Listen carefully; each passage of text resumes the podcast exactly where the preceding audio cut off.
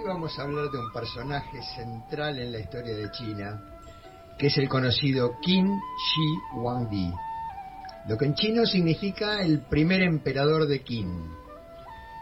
Su nombre era Jin Zheng, y para cuando Jin Zheng nació en 259 a.C.,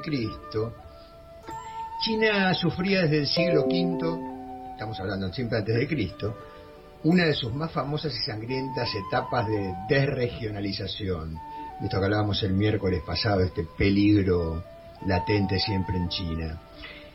Esta etapa fue la, que hoy es conocida como el periodo de los reinos combatientes. Diversos reinos se desangraban unos a otros, hacían alianzas, se traicionaban, invadían, se repartían las tierras ganadas.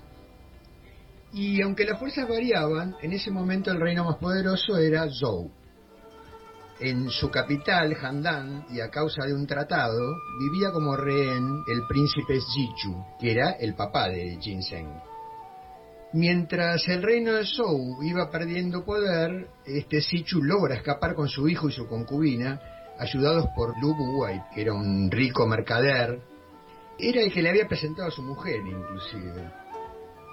Después de varias peripecias logran llegar a Qin, Zichu asciende al trono y lo nombra canciller a Lu en agradecimiento. Pero al poco tiempo se muere y queda este Lu como regente de Ginseng hasta que cumple 21 años. Aquí, estamos en 238 a.C., es donde efectivamente empieza a gobernar. Y lo hizo con mano de hierro. Evitó una rebelión en palacio que pretendía hacerse con el trono, forzó la caída de Lu Wei y nombró a Li Si un consejero de su confianza. Para controlar el territorio es esencial para un reino contar con un ejército poderoso. Y para disponer de fuerzas abundantes y avanzadas necesitas grandes campos para cultivar el cereal con que las alimentas y minas de las que extrae metal para forjar armas. Esto lo sabía perfectamente también este hombre, Ginseng. Al sur de Qin estaba Sichuan, que era una zona rica en minerales, y aprovechando que los reinos vecinos estaban en guerra, en especial el poderoso reino de Chu, que estaba en las tierras del río Yangtze, Ginseng se armó bien, invadió Sichuan. Trasladó a la zona miles de campesinos para poblarlo. Creó un sistema de irrigación para cultivar sus llanuras y construyó caminos desde las montañas a su reino para explotar las minas y así consiguió los granos y metales para el abastecimiento de sus tropas.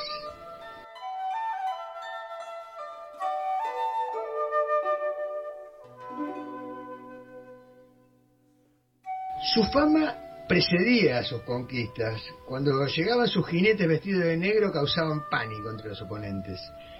Eran unos excelentes arqueros a caballo que hacían estragos en las líneas enemigas. Y cuando el defensor intentaba rearmar sus tropas, unos carros con arqueros arrodillados, seguidos por una enorme infantería, entraban en combate para dar el golpe final. La caballería era la principal diferencia de Qin con los otros reinos, o sea, los tipos le habían dado mucha bola y los demás no.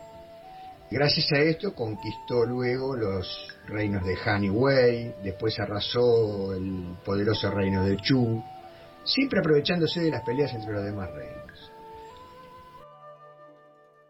Finalmente, en 221 había reunificado China, nombrándose en ese momento Shi Huangdi, como dijimos, primer emperador, y estableció la capital imperial en Xinjiang, que era la principal ciudad del estado de Qin. Lo primero que hizo fue obligar a todas las casas reales a trasladarse a su corte para controlar sus movimientos, como habían hecho con su viejo, pero también para integrarlos en los nuevos órganos de gobierno. Una de las cosas centrales de este tipo es que abolió el feudalismo y creó un Estado centralizado dividido en 36 provincias con gobernadores que él nombraba de acuerdo a sus méritos, como a todos sus funcionarios. Hizo canales, 6.000 kilómetros de caminos, unificó el sistema de escritura, que era muy diferente en todo China, y él unificó. Estableció el censo, estandarizó los pesos y medidas, pero también silenció las críticas y ejecutó a muchísimos opositores. Ordenó la quema de todos los libros. menos algunos de medicina y agricultura que se lo llevó a la biblioteca del palacio. El tipo flasheaba que la historia empezaba con él.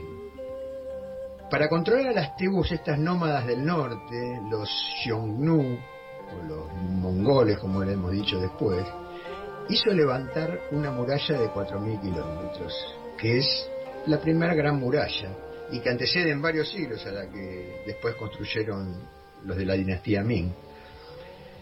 Sufrió decenas de intentos de asesinato y se convirtió en un paranoico que cambiaba todas las noches de palacio para dormir. Pero lo particular de este tipo era que estaba obsesionado con la inmortalidad. Xi Wanbi se hizo construir un mausoleo gigante con una cúpula que simulaba el cielo con sus astros. Y alrededor del mausoleo hizo formar a los famosos soldados de terracota, esos que se pueden visitar hoy no muy lejos de Pekín, que eran los que tenían que protegerlo más allá. Sus alquimistas lo convencieron que el mercurio te hacía inmortal, y el chabón empezó a darle traguitos todos los días. Se murió en 210, hoy sabemos que por envenenamiento con mercurio. Por miedo a las revueltas, su canciller Li Si ocultó la muerte del emperador un par de meses hasta llegar a la capital, a Xinjiang, y ponía un carro de pescado delante y otro detrás del carro del emperador para disimular el olor.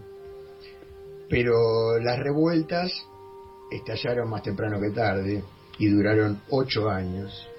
La gente estaba harta de la tiranía. Hasta que en 202 a.C., un campesino un líder insurgente, Liu Bang, logró apoderarse del trono y dio comienzo a la dinastía Han.